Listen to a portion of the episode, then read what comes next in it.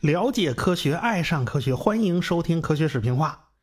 咱们上文书说到啊，牛顿上任造币厂总监，正好在这一年发生了英格兰银行的挤兑风波，一群金匠就跑到英格兰银行要求兑换金子。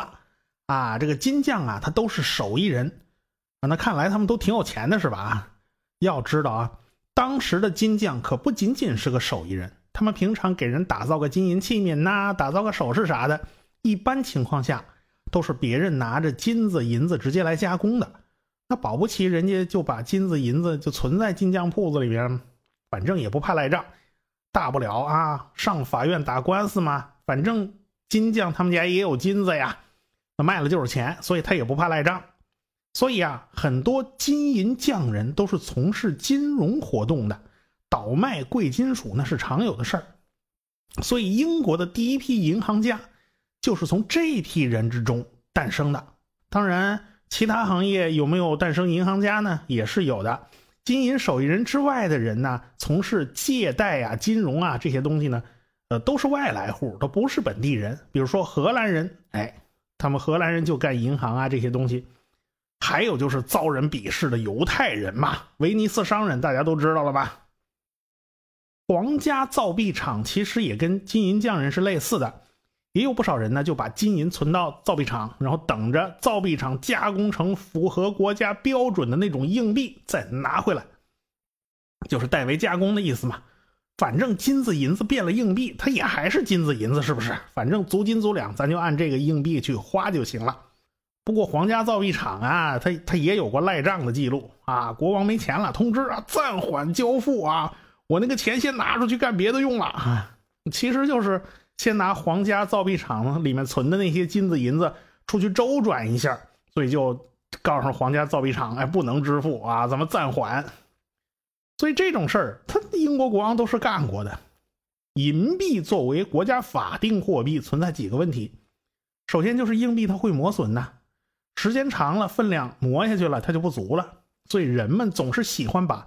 足斤足两的那个新的好的硬币藏起来，哎，那些不足的硬币花出去，久而久之，市场上流通的就全是那种不足值的劣币，那良币就被藏起来了，或者这些良币呢，干脆就被融化了，变成银块这就是所谓的劣币驱逐良币。在伊丽莎白女王的时代啊，收上的那个税款里边有一半都是这种。质量很差的硬币，其实这些硬币都是不足值的，所以女王陛下呀，连哭的心都有了。收上来的税款，这都要打好几折。既然市场上流通的都是不足值的银币，那么有人就开始动起歪脑筋了。一批剪刀手就应运而生了。这剪刀手是他们的外号，他们从硬币的边缘能剪下去或者磨下去一圈银。哎，大家都很难察觉，这手里的硬币啊，居然是小了一圈的。于是这帮人就把剪下来的那一圈银子呢，自己融化了，重新造硬币，那么造假币。尽管后来啊，出了很多的防范措施，防止他们把边剪下去。比如说，在硬币周围做一圈锯齿，这个锯齿是干什么呢？就是为了防止他们剪边嘛。可是这帮子。嚣张的假币贩子居然手艺比皇家造币厂的还要好，做出来的硬币啊是真假难辨。不仅仅是外部有人造假，皇家造币厂的内贼也不少。皇家造币厂内部也有人在降低银币的品质，掺杂其他的金属，啊，比如掺个铅啊之类的，你也看不出来吗？最后就连国王啊，他都憋不住啊！这个是金子是银子放在那儿，他他眼红。不过呢，现在有英格兰银行了，咱就不需要吃相那么难看了。那国王总是要面子的嘛。国家不断打仗，固然可以通过借贷来缓解燃眉之急，但是出来混总要还的。这个还不了钱，那怎么办呢？一六九五年。财政大臣提出要铸造新的硬币，据说呢，这成色就比以前那个硬币还要差，所以一时间谣言四起啊。所以转过年来，英格兰银行就出现挤兑风潮啊，人们开始大量囤积黄金，都不打算要手里的银子了。银子这东西不保值啊，所以一大帮人都跑到英格兰银行去兑金子。那财政大臣干了什么，捅出这么大娄子呢？哎，这个财政大臣叫威廉·朗兹，他发表了一篇经济论文，叫《银币改造论》。他的意见就是。索性咱就把银币做成不足值的啊？为什么做成不足值的呢？他就可以堂而皇之的用少量的白银铸造更多的货币，以清偿堆积如山的战争贷款和国家债务。这招显然对政府和国王是有利的，因此狼兹就被称为保皇派。和他针锋相对的就是洛克。上文书咱们说到的那位大哲学家，人家是保民派嘛。他觉得国家怎么能啊为所欲为呢？假如手里的硬币不是足斤足两的银子，那民众就更加没有信心了。国家怎么能与民争利呢？货币没有信誉，这还玩什么玩？这怎么行啊？那么刚上任的造币总监牛顿呢？他对金融他不是特别清楚，他一脸蒙圈的看着这二位吵来吵去的。他初来乍到啊，他也不是太懂。但是，他跟洛克是朋友，他坚定的站在洛克一边。那国家怎么能与民争利呢？对不对？这银币啊，说一英镑，它就是应该一英镑嘛，这就该足斤足两嘛。于是，王室迫于压力就同意了啊，按照足斤足两的铸造硬币，所以就保民派获得了胜利。那么，牛顿在造币总监的这个位置上就开始大显身手啊。先是在铸造硬币的技术上下功夫，研究防伪技术啊，在硬币的边缘加了更加复杂的花纹。哎，简单的那种锯齿啊，那是对付不了假币贩子的，所以得加更复杂的花纹，防止他们去剪边还要防止私采银矿啊，倪老先生自己开银矿那是不行的，坚决打击。好，打击什么走私啊、假币贩子，而且还把不少假币贩子。送上了绞刑架，在严刑峻法之下，这形势呢稍稍有所好转。既然要铸造足斤足两的这种硬币，用真硬币改造成成色不足的假币，那必定是有利可图的。那不打击怎么行呢？所以，牛顿的这场战争打得非常艰难。有利润的驱动啊，就有人敢干杀头的事儿嘛。那牛顿的麻烦还不止这一个，为什么呢？因为他那任务总是完不成。今年要铸铸造多少枚硬币啊？这是有定额的呀，你得把这任务完成了呀。可是银子不够，怎么都完不成指标，这叫巧妇难为无米之炊呀。所以，牛顿的心头当时就是一千万只羊驼奔腾而过。他真想把那洛克拉出来打一顿呢，这都是你的主意啊！足斤足两的造一造硬币，没银子我怎么造啊？没辙呀！连续三年，牛顿都没能完成任务。你让牛顿这脸往哪放啊？牛顿是物理学家呀，啊，他明白啊，理论永远要立足于现实。那么现在的现实是怎么样的呢？那就是银币的公信力已经荡然无存。不管牛顿做出怎么样的努力，人们都不再相信银币了。人们纷纷以白银换取黄金，连造币局自己都开始大量储存价值相对稳定的黄金。金子基本上已经成为大家都能够接受的流通贵金属。随后呢，牛顿就考察了。欧洲其他国家的经验就得出结论：人们都拒绝使用白银作为支付手段了。这个白银呢，实在是不行，所以不如彻底放弃白银铸币，改用黄金作为标准货币。那那个洛克就差点把鼻子都气歪了。牛顿呢，你这个态度怎么了？一百八十度大转弯啊！而且还比这个狼字还激进啊，连银子都废了。牛顿很现实啊。那人家不要银子嘛？那你怎么办呢？你只能用金子当货币，因为金子大家都愿意要。一七零三年，胡克去世了，这牛顿就接任皇家学会会长。本来呢，他以前不怎么出席皇家学会活动啊，反正就是不想看见胡克那张脸。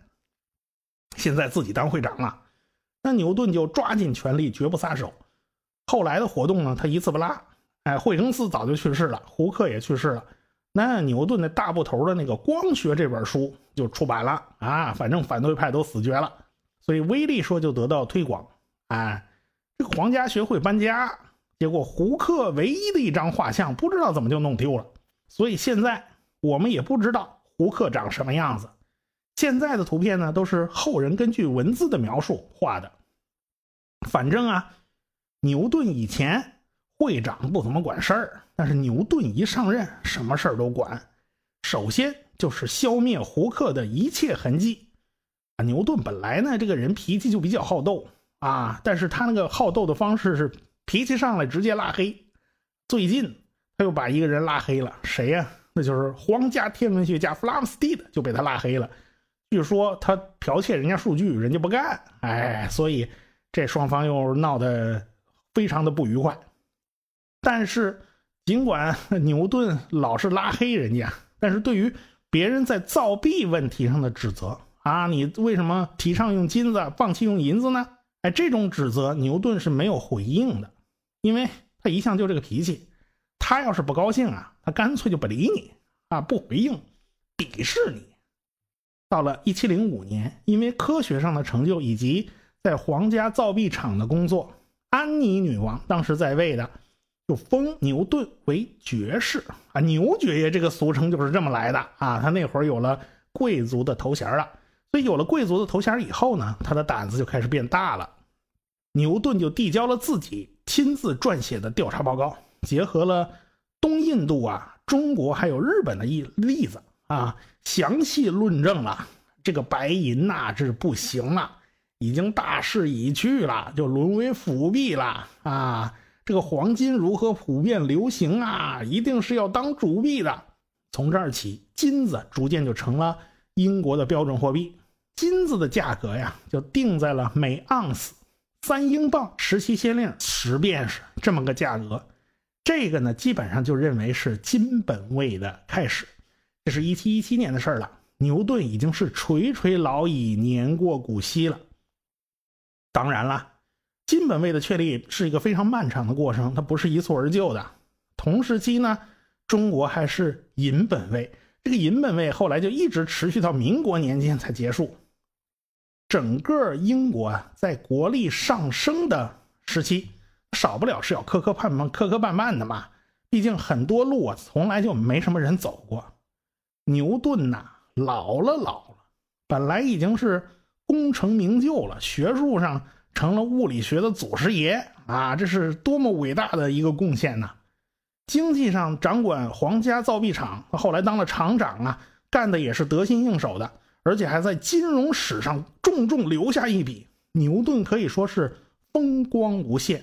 到了十八世纪初啊，英国已经建立了。现代金融构架的四大支柱，什么股份公司啦、银行啦、保险公司啦、证券市场了，那都是已经有了。那时候的英国啊，你基本上到处都能看到俩眼发直、嗷嗷叫着要发财的人。牛顿将很快就见到人性中贪婪的一面，那他人生最后的路途上，还有个天大的坑在等着他。南海公司于。一七一一年成立，拥有皇室特许，专营英国与南美洲等地的贸易。所谓南海，就是指南美洲附近海域啊，不是中国旁边那南海啊。含义就是南美到英国的贸易只许他家搞，特许经营嘛。这个南海公司一出生就有着高贵的血统，那你说后台硬啊，背景厉害啊，那是无以复加呀。创始人是谁呢？是牛津公爵。一七一五年，威尔士王子就变成了他的总经理。一七一八年就成了英国的乔治一世国王。你说这级别可就没人能比了啊！而且几乎所有内阁成员都参与了南海股票的买卖。不少贵族在人为操纵这个股价上下波动的时候，得到了非常多的好处。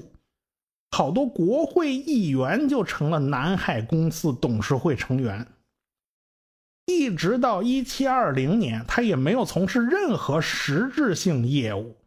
说白了，这公司啊，除了炒，他什么也没干。到了一七二零年，只有一百二十八英镑的公司股票，到五月份飙升到了五百磅，六月份到了八百九十磅，七月份就飙到了一千磅。不光是他们家股票啊，其他只要是沾股份公司这边的股票，全都卖疯了。英国人从上到下全民狂热，见着股票就买。哎，这个南海公司啊，自己虽然吹牛。生怕别的公司吹的比他还厉害，他想一家独秀嘛，就是只许我吹，你们都不许吹啊，这样大家都会听我的。他向议会提出个请求，要求制定法律，防止其他公司吹嘘自己的业绩啊。他就打算在市场上一枝独秀嘛。啊，也不知道这个公司的领导人的脑子是不是被驴踢了。反正一七二零年七月。英国议会批准了一个法案，就是1720年皇家交易所及伦敦保险公司法案，并且发布了一个公告，啊，禁止不实宣传以及制造股价泡沫。这个法案后来就被简称为“泡沫法案”。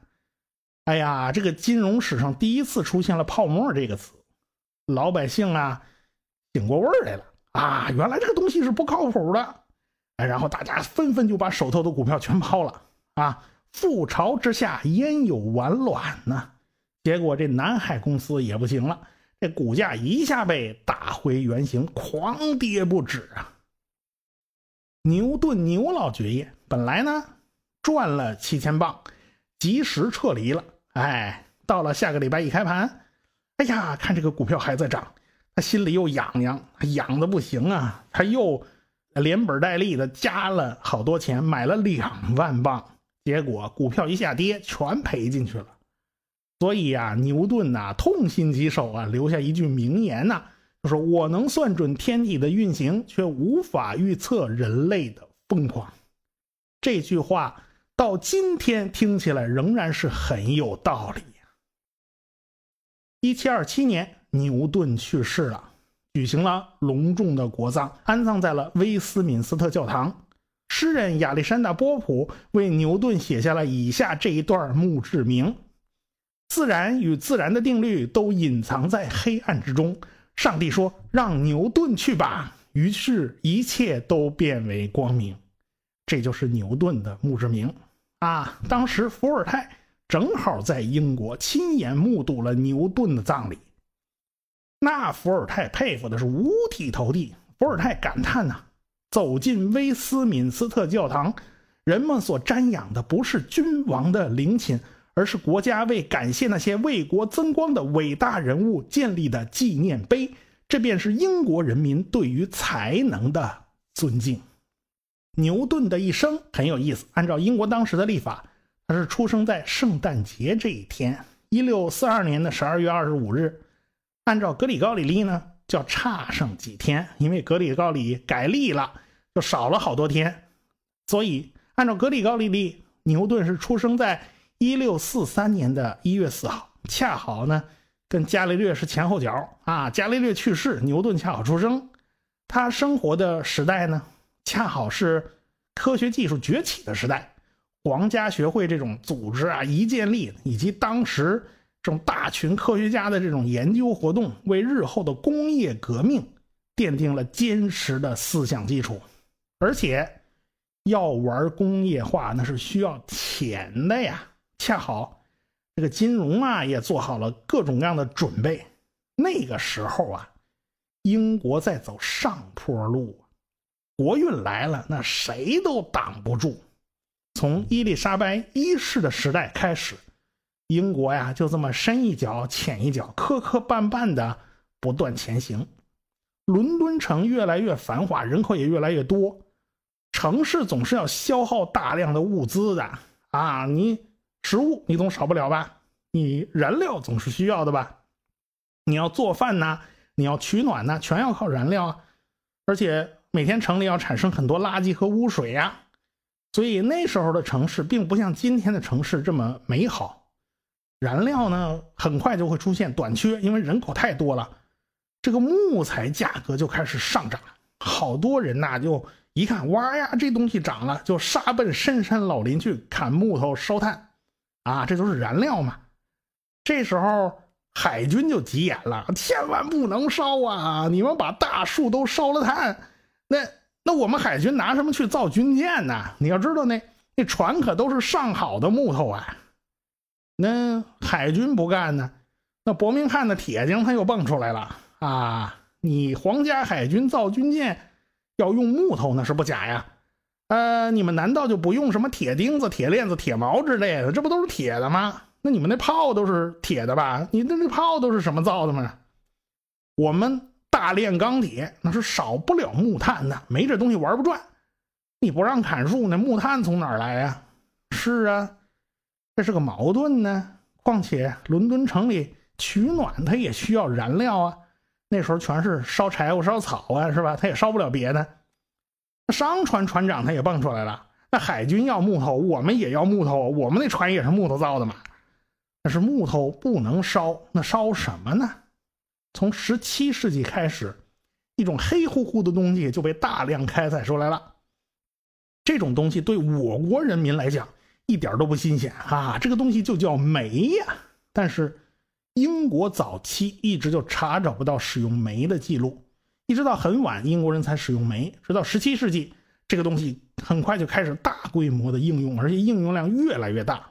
因为英国的煤埋藏浅、品质好、容易挖，而且这个煤燃烧的热量比烧木头高很多呀。哎，大量使用煤炭当燃料。皆大欢喜，哎，这个海军和铁匠这大家都满意了啊！我们不砍树了啊，我们留着大树啊，你们去造桅杆啊，你们去造船，不跟你们抢了，我们去烧煤，用煤代替木炭来大炼钢铁啊！其实还有不少技术难题要克克服呢，不仅仅是当做加热的燃料这么简单，越来越多的行业呢就加入进来了。咱咱都别用木炭了，咱就全用煤代替木炭吧。哎，结果煤的用途就越来越广泛。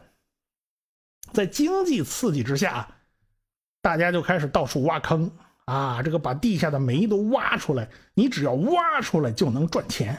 于是，整个英国就被挖了无数的坑啊。这种挖坑采煤的方法叫露天开采，但是很快。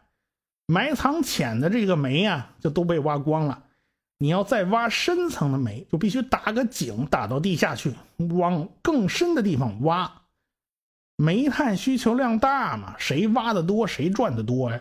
但是碰上个麻烦事儿啊，这挖坑也没有那么简单呐。